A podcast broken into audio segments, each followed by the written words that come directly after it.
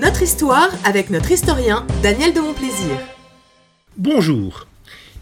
Il est bien aisé d'engendrer à un peuple le mépris de ses anciennes observances, mais d'y établir un meilleur état à la place de celui qu'on a ruiné, à ceci, plusieurs se sont morfondus.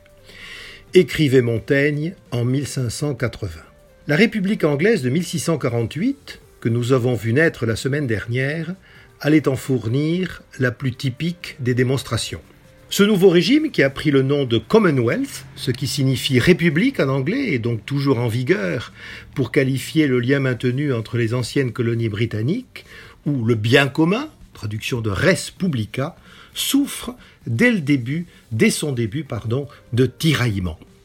D'abord, l'inévitable conflit entre Olivier Cromwell, autoritaire et même dictatorial, et le Parlement, qui a cru que la, révolution s'était faite à son profit. Ensuite, l'héritage légitimiste. Exécuté comme on l'a vu en 1649, Charles Ier laissait un fils, Charles II, qui a déjà 19 ans à la mort de son père, et compte bien sûr des partisans, spécialement en Écosse, jeunes aristocrates pleins de fougue qu'on appelle les cavaliers. Enfin et surtout, un contexte de bouillonnement des idées et d'affrontements idéologiques, philosophiques, religieux, comme il n'en survient que trois ou quatre par millénaire. C'est à cette époque que paraît, par exemple, en 1651, peut-être le plus grand ouvrage de l'histoire de la science politique, le Léviathan, de Thomas Hobbes. L'auteur a rassemblé à peu près toutes les conceptions politiques apparues depuis Aristote et a conclu que de tous les régimes possibles, la monarchie était le meilleur. Pourquoi? Eh bien, écrit-il, parce que, en monarchie, l'intérêt personnel du souverain ne se distingue pas de l'intérêt public. Les richesses, la puissance et l'honneur d'un monarque ne peuvent venir que des biens et de la force de ses sujets. Aucun roi ne peut être riche, glorieux et en sûreté si ses sujets sont pauvres, méprisables ou faibles. Il en va différemment en démocratie, explique Hobbes. Un gouvernement corrompu et ambitieux, ne songeant à rien d'autre qu'à se maintenir au pouvoir et à profiter de ses délices, peut tirer de sa perfidie, dit-il, de ses trahisons et de la guerre civile qu'il entretient, plus d'avantages qu'il n'en tirerait de la prospérité publique. L'ouvrage de Hobbes fait grand bruit parmi les élites. Tout le monde comprend que ce Léviathan, qui est un monstre marin à plusieurs têtes apparu dans la Bible, c'est la République anglaise. D'autant qu'au même moment se lève un autre agitateur d'idées, et qui lui, en plus, veut agir concrètement pour les faire triompher. Gérard Winstanley, complètement oublié de nos jours et pourtant. Quel personnage L'histoire compte peu de visionnaires aussi fulgurants que lui.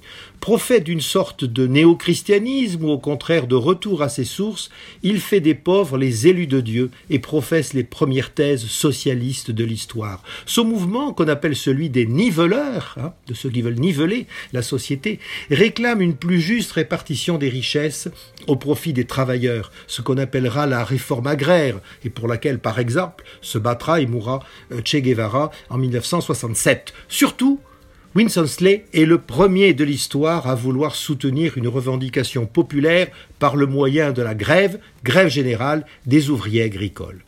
Pour être juste, il faut quand même dire que toute cette agitation débouche sur l'anarchie, notamment des attaques de propriété, des occupations sauvages de terre, d'où l'origine du mot squatter. La combinaison des cavaliers, des penseurs et des, niveleurs déstabilise gravement le gouvernement républicain à la mort de Cromwell et son remplacement par son fils, le trop faible Richard, comme on l'a dit la semaine dernière. Ne pouvant s'imposer au Parlement, Richard démissionne après neuf mois seulement à la tête de l'État, le 25 mai 1651. La guerre civile se rallume dans un contexte on ne peut plus confus. L'armée elle-même, qui le plus souvent dans ces époques troublées prend le pouvoir en même temps qu'elle rétablit l'ordre, se divise contre elle-même. Le général George Monk, chef de l'armée d'Écosse, guerroie contre le général John Lambert, chef de l'armée d'Angleterre, tous deux anciens lieutenants de Cromwell. Le premier l'emporte, occupe Londres, fait élire un nouveau parlement à sa en mars 1660, et négocie, d'abord en secret, avec Charles II, alors en exil en Hollande ouvertement, dès lors que le roi, pour prix de sa restauration, promet une amnistie générale, la liberté de conscience et de religion, une loi agraire et le paiement à l'armée des soldes en retard. Il n'en a pas les moyens, mais, comme on le sait, les promesses n'engagent que ceux qui les reçoivent.